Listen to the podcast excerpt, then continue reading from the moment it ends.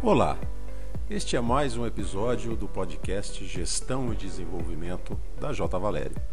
Esse espaço é dedicado para falarmos sobre as questões que norteiam a gestão empresarial, como planejamento estratégico, liderança, inovação, capacitação e muito mais.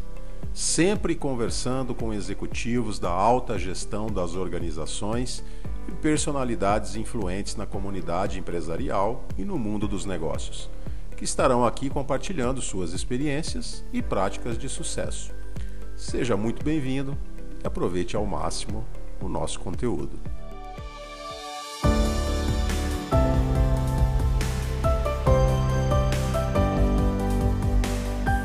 Olá, eu sou o Clodoaldo Oliveira, estamos iniciando mais um episódio do podcast J. Valério, Gestão e Desenvolvimento. Hoje estamos recebendo o advogado, especialista tributário, empresário, fundador e CEO da Reut, Lucas Ribeiro. Lucas, seja bem-vindo e obrigado por aceitar o nosso convite. Obrigado, Clodoaldo. É uma satisfação imensa estar aqui com vocês e poder aprender e contribuir um pouquinho mais. Maravilha, muito bom. E para a gente já e direto para o assunto, os nossos ouvintes aí são ávidos por, por conhecer, por ouvir opiniões e tudo mais, eu já começo aqui falando de uma situação bastante interessante, que é uma pesquisa recente que foi feita, é, onde foi revelado que cerca de 41% das atividades dos CFOs não estão ligadas exclusivamente à finança. Liderança estratégica, transformação organizacional, tendências tecnológicas e inovação também são alguns dos temas que permeiam o dia a dia desses profissionais. Sabemos que tudo que se refere à inovação, Lucas, ele remete a um planejamento mais complexo, né? É um campo de, de, de potencial embate entre as áreas. De um lado, você tem gestores financeiros sempre é, fazendo a tradicional proteção de caixa, né? Como guardiões das chaves dos cofres, e do outro, você tem os times aí de inovação, de transformação digital, tentando justificar e convencer sobre a necessidade de investimentos. Na sua visão, qual é o papel estratégico desses executivos financeiros, dos CFOs principalmente,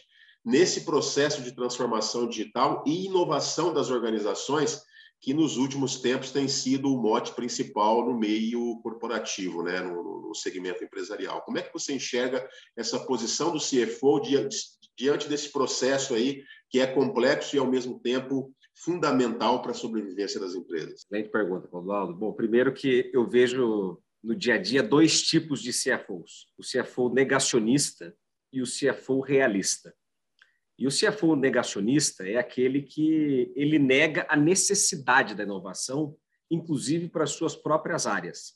Ele acha que tudo está perfeito, que o setor de compras funciona, que a tributação está correta, que todas as auditorias foram perfeitas, de que todos os processos de gestão de fornecedores são os melhores do mercado, de que toda a gestão de pagamentos, né, da relação com os bancos, é a melhor que se pode ter.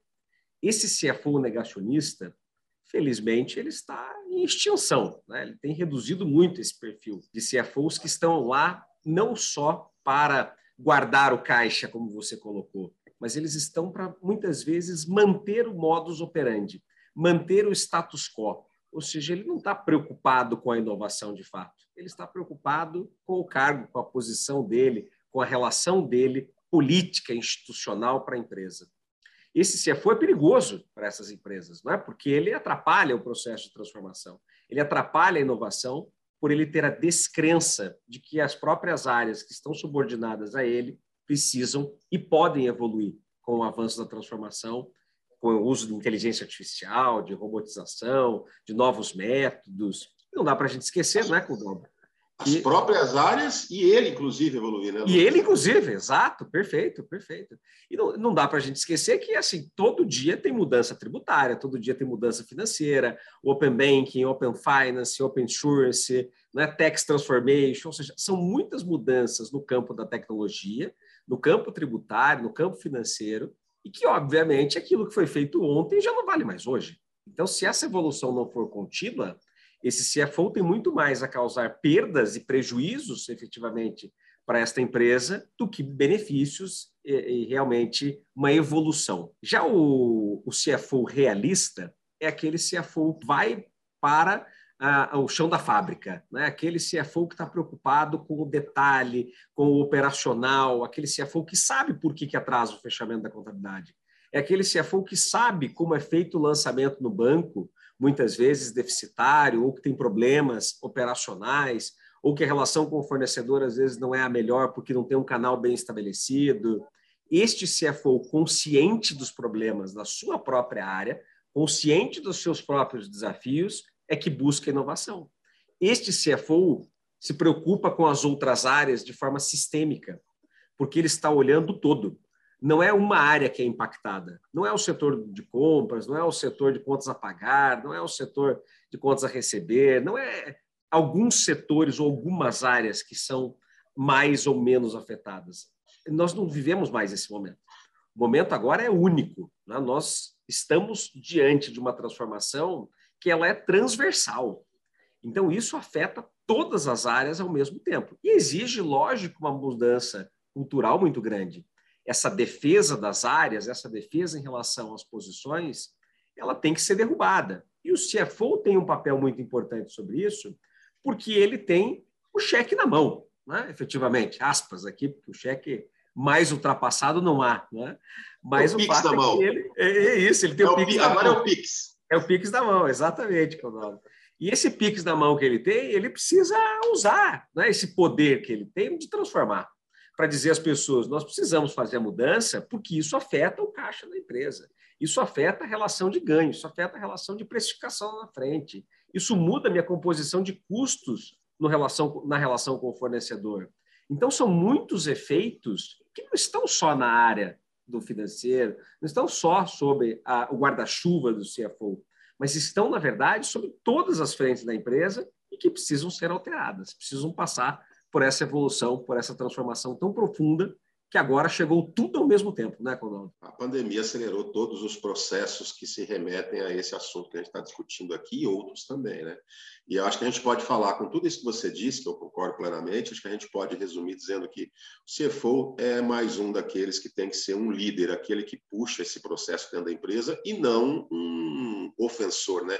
um obstáculo. Ele tem que ser um líder para puxar. E você falou um ponto que eu considero fundamental, que eu acho que é um, é, é um dos um cerne dessa situação como um todo, que é a compreensão das pessoas de que esse movimento afeta todas as áreas e não tão somente aquela em que ele está liderando. Acho que isso é fundamental. Há uma interligação, uma interdependência, por mais que ela pareça pequena, entre as áreas. Medidas que você adota e toma ou deixa de tomar e adotar na sua área, elas refletem em algum momento, de alguma forma, o maior ou menor impacto em outras áreas. Né? Isso é, é, é indiscutível inquestionável. Né? Perfeito. É, a gente tem, você, vamos aproveitar o gancho, né, quando você fala o momento, então, mais do que nunca, a gente está falando principalmente aí de um ano e meio, dois anos aí vivendo essa situação de crise sanitária e agora começando a clarear um pouquinho por conta de o avanço da vacinação e tudo mais, mas ainda assim com bastante cuidado. Estava até vendo ontem, nós temos aí é, um alerta sobre um, um, novo, um novo surto, uma nova possibilidade de, de, de, potencialização da pandemia de novo. Então, isso é preocupante. Mas é inegável, né, Lucas, que a pandemia ela, ela transformou o nosso ambiente, né? ela trouxe um dinamismo muito grande para as empresas nesse momento, ela acelerou muitos processos, principalmente os relacionados à inovação, a tão propalada transformação digital, falando nela de novo, e, e, e ela acabou. Por conta disso, um dos reflexos disso é encurtar o tempo de resposta a mudanças. Né? Tem situações que você não tem muito tempo para parar, pensar, analisar, você tem que continuar é, navegando e as respostas e as decisões precisam ser ágeis, né? a tomada de decisão precisa ser ágil. Nesse ambiente, a, produção de informações financeiras ela tem que ser cada vez mais ágil, cada vez mais rápida, né? porque essas informações são essenciais para a tomada de decisão. Na sua opinião, é, os CFOs estão preparados para realizar essa aceleração com esse objetivo de transformar esses dados numa vantagem competitiva?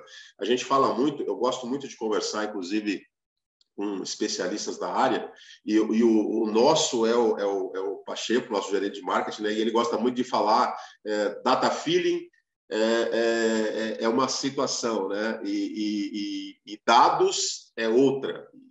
Isso em qualquer segmento, qualquer ambiente que você estiver atuando. As decisões precisam cada vez mais ser calcadas em cima de dados, não somente em cima de feeling, né? em cima de expertise que você adquiriu no mercado.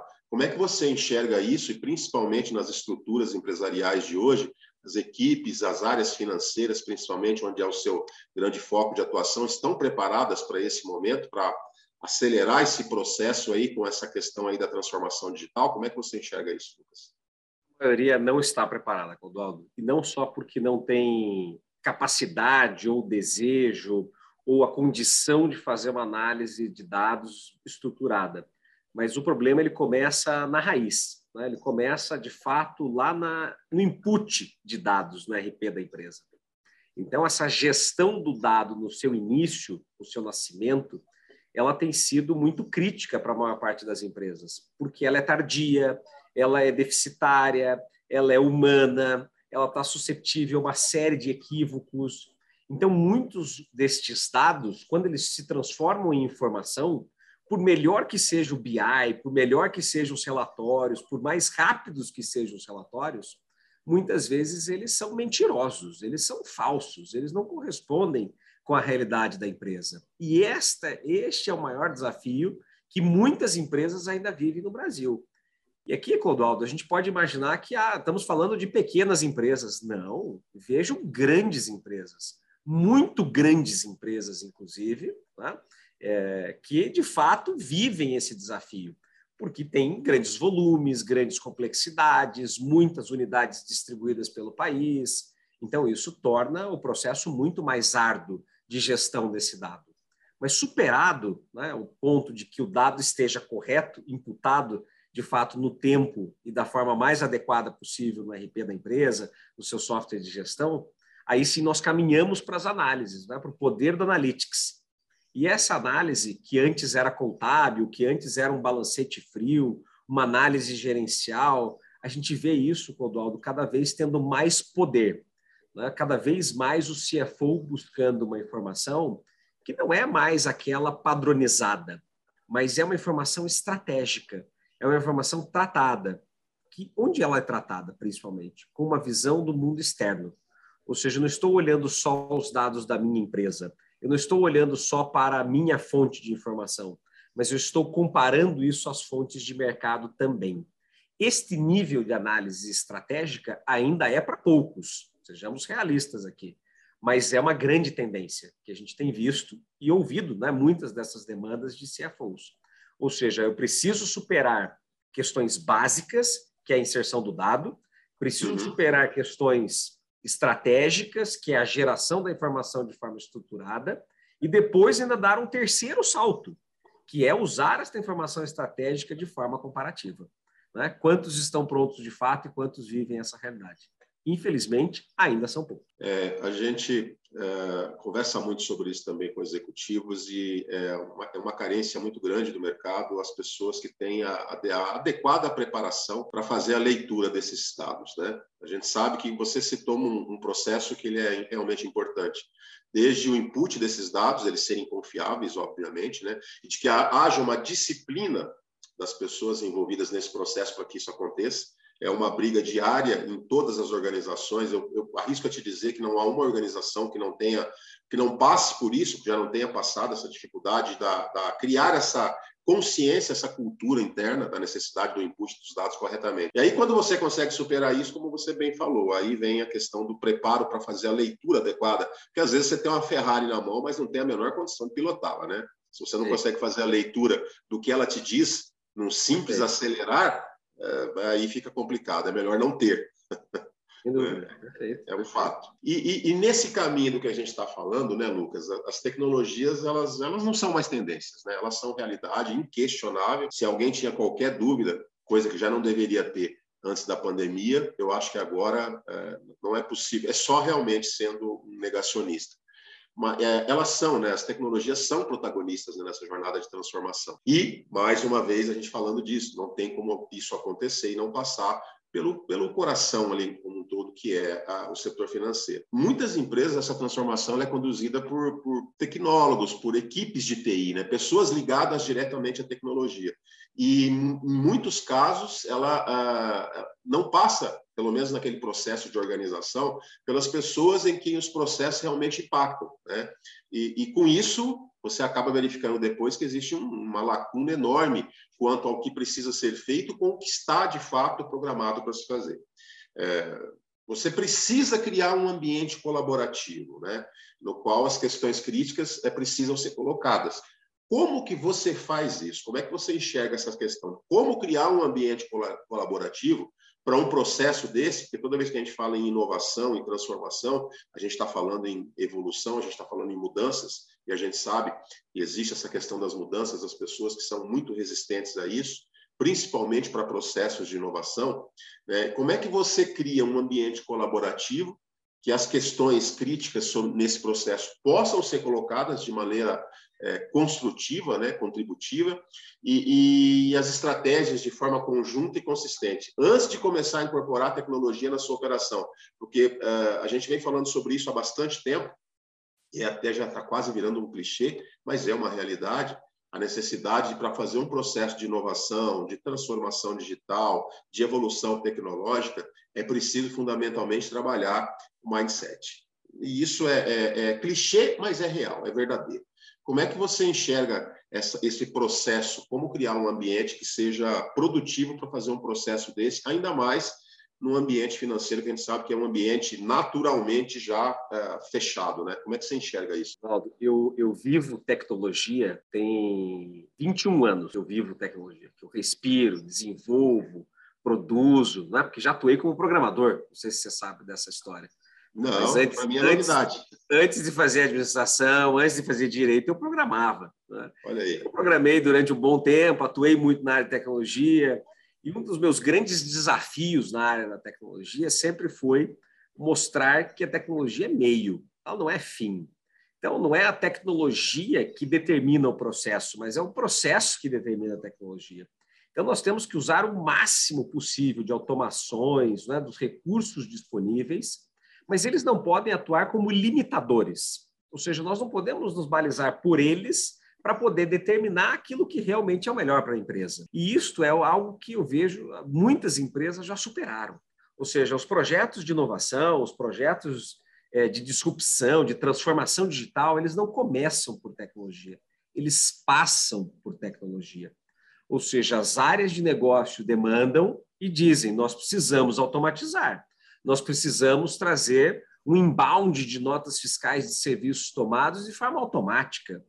Nós precisamos fazer críticas fiscais usando inteligência artificial, porque não dá para manter 10, 15, 20 analistas fiscais. Nós precisamos fazer classificações contábeis de forma autônoma. Ah, mas isso não dá, porque o RP não permite. Ah, mas isso não dá, porque o servidor não está preparado para isso. Ah, mas isso a gente não consegue, porque está numa fila e isso vai prejudicar a tecnologia. Não funciona. Se você for se balizar, se a empresa for se conduzir né, pela capacidade, pela disponibilidade, pela criticidade tecnológica, ela não evolui. Essa é a grande verdade. Ela fica para trás. Né? Então, as próprias áreas de tecnologia, Codaldo, já entenderam isso.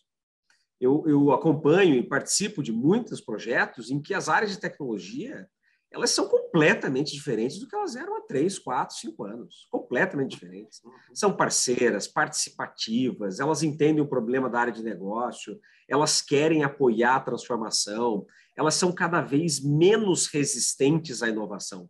Porque olha que engraçado isso, né? Você naturalmente pensaria que a área de tecnologia é a mais predisposta à inovação. Isso não era verdadeiro até pouco tempo atrás, isso era uma falácia, né? porque a área de tecnologia era que era que impedia a inovação.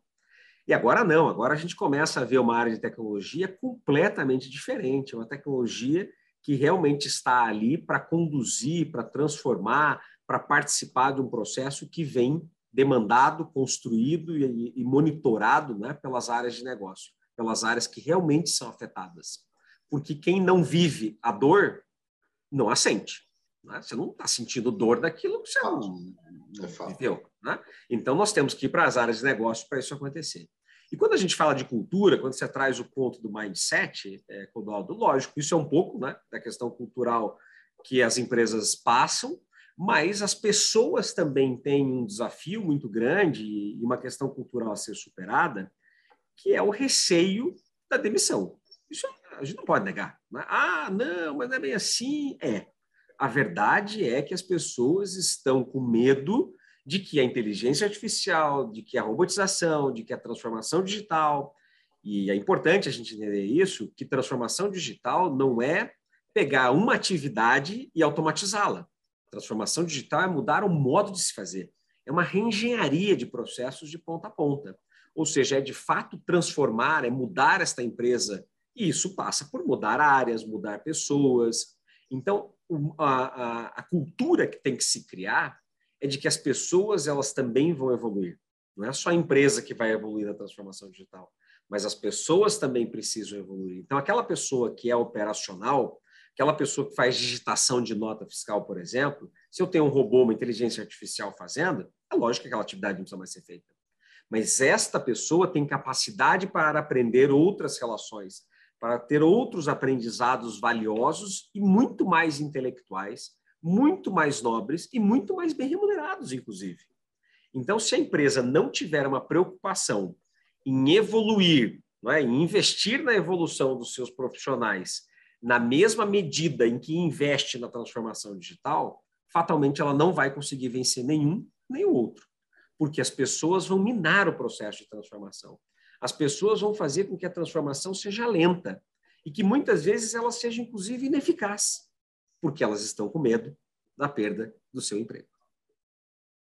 É, tem um, um vídeo, eu gosto muito dele, é, é feito com Jack Welch, e o Jack diz o seguinte, resumidamente, o que ele fala.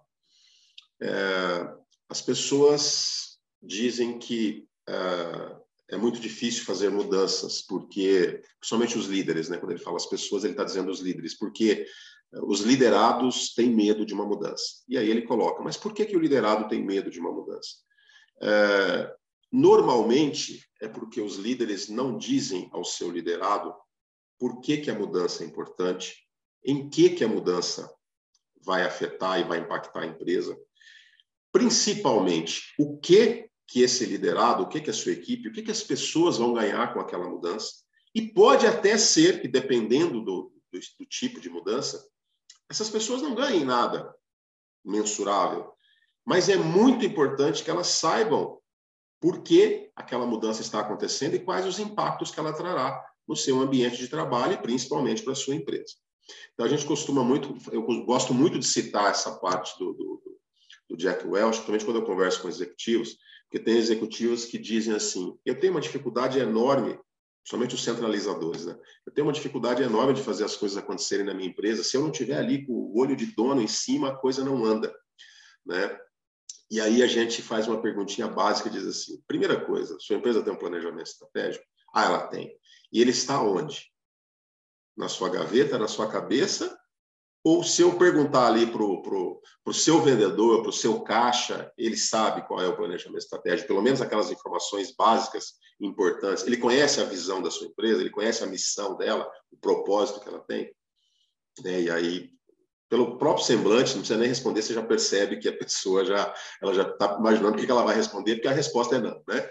E aí você percebe, Lucas, e eu queria muito ouvir a sua opinião sobre isso, mas aí você percebe que é, o engajamento das pessoas e essa tão propalada necessidade de trabalhar o mindset, de mudar o mindset, de virar a chave, quando a gente está falando de transformação e inovação, passa pelo nível, pelo grau de envolvimento que você tem dentro da sua organização para esses assuntos desse tipo que você não é apenas uma ferramenta onde o seu líder te diz o que você tem que fazer e pronto. O teu líder mostra o seu caminho, diz o que você precisa fazer, mostra qual é o impacto do que você vai fazer, para que, que aquilo vai ser útil e, se for o caso, e na maioria das vezes é, qual é o ganho que você, inclusive como profissional, como pessoa, vai ter com aquela mudança, com aquela evolução. Então, as pessoas tendem a serem muito mais colaborativas quando elas entendem o porquê de um processo e aí elas conseguem enxergar qual é a sua contribuição, qual é a, a minha contribuição para esse processo, onde é que eu entro aqui. né, num processo coletivo, num processo como um todo, existe o fatiamento desse processo. Onde é que eu me encaixo nisso? Existe uma. A gente sempre coloca isso para os líderes com quem a gente conversa. É, nós não vivemos mais uma era de manda quem pode, obedece quem tem juízo. Nós vivemos uma era de colaboração, onde as pessoas precisam saber o que elas estão fazendo para o que, para que elas estão fazendo. Se eu vou mudar, qual é a importância disso? E eu coloco sempre muito isso como um aspecto fundamental nesse processo de trabalhar a mentalidade das pessoas para essa mudança que é tão essencial. Não sei como é que você enxerga isso. Você acha, acha que isso é fato? Você acha que tem algo componente a mais aí que precisa ser discutido? Como é que você enxerga essa visão? Responder, Codaldo, contando a nossa própria história. Porque, como você sabe, a Reut teve um longo período em operações contábeis. Né? Nós fazíamos a terceirização, BPO contábil, fiscal, é, tributário de empresas, e, obviamente, temos tínhamos né, contadores fazendo isso. E o contador ele é aquele profissional tradicional, clássico, né, na forma de se operar, é, de conduzir os processos, de utilização de sistemas. E você dizer a esse profissional que daqui a pouco ele vai ter que virar um analista financeiro, que ele tem que virar um estrategista, porque nós vamos passar por uma transformação muito grande que nós mesmos estávamos desenvolvendo. Nós estávamos, estamos né, continuamente desenvolvendo inteligência artificial e robotização para justamente não precisar mais de gente operando contabilidade, não precisar mais de gente operando fiscal. E é óbvio que as pessoas, no primeiro momento, elas são resistentes, Codal. Por mais que a gente conte a elas, como você muito bem colocou, que a gente demonstre, tenha atitudes, né? Mas se a gente não investir nas pessoas, elas não vão acreditar que isso é verdadeiro. Elas podem até entender, mas elas não vão acreditar. O que, que nós fizemos? Uma das nossas grandes ações, Codaldo, foi no ano passado, é, nós compramos uma distribuição de uma solução e de uma metodologia australiana de gestão financeira chamada Cash Flow Story. Ela é utilizada em 93 países. E muito robusta, né? muita inteligência de fato estratégica na análise financeira. E nós treinamos 68 contadores, 68 pessoas do nosso time participaram com os australianos, criadores da metodologia, num treinamento via Zoom, com tradução simultânea, para que eles passassem a utilizar e a entender uma nova visão, uma nova vida no mundo contábil. Ou seja, não é mais fazer contabilidade na operação, mas é fazer contabilidade no resultado, ao final da contabilidade processada, o que eu preciso fazer. E nós tivemos, nesse momento, uma perda muito grande de pessoas, Codal. Olha que interessante.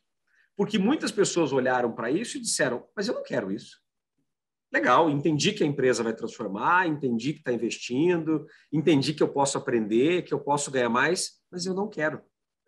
E está tudo bem. Nós temos que ter essa liberdade e ajudar as pessoas a tomarem essa decisão. Não tem certo e errado, tem escolhas. E muitas pessoas escolheram sair. Elas disseram: eu não quero essa vida. E muitas outras escolheram ficar. Né? E elas estão extremamente desenvolvidas, Rodaldo. Digo a você assim que é admirável. Né? Eu, eu me orgulho de ver tanta gente que antes fazia lançamento contábil besta, com todo respeito, besta, que é operacional puro. Né? A pessoa estudou quatro anos de faculdade, fez pós-graduação para lançar nota em sistema. Pô, isso não faz sentido. Né? E agora essas pessoas estão fazendo análises né, de fluxo de caixa, de gestão efetivamente de estoques, de relação de custos, né, de operacionalização muitas vezes de uma estratégia de FDIC baseada no prazo médio de pagamento a fornecedores. Sabe? Ou seja, uma análise muito mais robusta, mas que é consequência daquilo que no passado elas faziam operacionalmente e que agora não precisa mais. Essas pessoas evoluíram junto com o processo, junto com a empresa, junto com a transformação digital. Mas jamais teríamos chegado nesse resultado sem colocar as pessoas no mesmo caminhão, né? elas entraram no mesmo foguete, né? junto com todo mundo, com o time de tecnologia, com o time tributário, com o time contábil, fiscal, gestão, ou seja, aquilo que você falou do planejamento estratégico, que é fundamental, né? ou seja, para onde nós estamos indo, que caminho nós estamos percorrendo. Todos estávamos e todos estamos percorrendo o mesmo caminho para o mesmo resultado. Quando isso fica claro para todas as pessoas, eu não tenho dúvida de que fica muito mais não vamos dizer fácil, né, Codaldo? Porque nada é fácil. Né? Não. Mas fica menos desafiador né, a gente poder realmente engajar as pessoas e trazê-las é, para remarem juntas, né, para que elas realmente atuem, deem o seu melhor pela transformação e não apenas é, se preocupem com a sua posição, porque elas estão vendo que a posição dela está evoluindo. Elas estão num processo evolutivo muito grande. Elas estão preparadas para um mercado muito mais competitivo, elas aprenderam, elas vivenciaram a transformação, elas foram protagonistas da transformação. Isto eu entendo que é realmente o, o, o divisor de águas aqui para sucesso e fracasso. Perfeito, Lucas. É isso aí. Concordamos plenamente. Lucas, antes da gente finalizar, caminharmos aqui para o final do nosso bate-papo, você gostaria de deixar uma, uma mensagem, uma dica, uma sugestão, qualquer coisa que você gostaria de dizer para quem está nos ouvindo aí? Com certeza, Claudio. Primeiro, muito obrigado, né? Uma satisfação enorme estar aqui com você, né? com a J. Valério, com a Fundação Dom Cabral. Pô, isso é uma honra para mim, é, poder participar com vocês desse movimento, porque a verdade é essa, é um movimento né? de transformação de mercado que, por mais acelerado que ele esteja, ele ainda está no seu início. E o que nós estamos vendo é que são muitas empresas, elas são não resistentes à mudança, Clodoaldo, mas elas querem ver para crer. Né? Elas querem primeiro ver alguém que fez para depois elas começarem. E esse tempo que existia no passado, né, para aquela adoção tardia da inovação, é aquela ideia da curva, né? Que você tem o abismo ali entre os early adopters né, e, os, e os adotantes iniciais de novas tecnologias e de inovação, esse tempo encurtou. Ele encurtou absurdamente. Porque ou você faz ou você está fora. Essa que é a grande verdade. Então, quem está nos ouvindo, né, as empresas, os empreendedores, os CFOs, os líderes, os analistas, né, qualquer um, tem que ter essa preocupação de que a evolução tecnológica não tem o mesmo timing que tinha no passado. O tempo que as pessoas levam hoje, que as empresas levam hoje para aderir a uma nova tecnologia, o tempo que elas levam para fazer a transformação é absurdamente menor do que se tinha no passado. Então, se você ficar esperando, você vai ficar atrasado. Essa é a grande mensagem aqui para engajar a todos a mudarem e a mudarem o quanto antes. Não espere aí, essa mensagem aí, ela é mais que uma mensagem, né? Ela é um alerta. A gente já diz isso há algum tempo. Estamos ouvindo aí do Lucas também, um especialista. Isso está muito óbvio, né? Não tem mais tempo, a decisão precisa ser tomada e o processo precisa ser startado o quanto antes. Lucas, nós aqui agradecemos, muito obrigado, sempre um prazer, sempre muito bom falar contigo, sempre muito agregador as suas colocações, as suas experiências. Esperamos que a gente tenha uh, oportunidade no futuro de novo de termos novos episódios, inclusive com a sua participação, tá bom? Muito obrigado pela tua participação. Prazer, Codaldo. Muito obrigado, sucesso a todos. É isso aí, gente. Chegamos ao fim de mais um episódio do nosso podcast. Se você quiser saber um pouco mais sobre esse ambiente geral da gestão como um todo, falando não só de assuntos de inovação, de transformação digital, mas também outros assuntos relacionados à gestão, né, à estratégia, a processos, a pessoas, a projetos. Siga-nos nas redes sociais e acesse o nosso site www.jvalerio.com.br. Um abraço e até a próxima.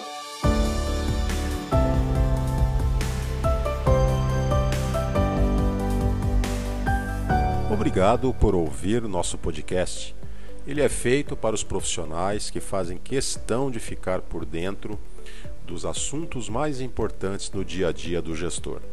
Siga-nos acompanhando nas redes sociais ou acesse jvalerio.com.br. Temos muito conteúdo para ajudar você em seus desafios diários de gestão dos negócios. Obrigado e até o próximo programa.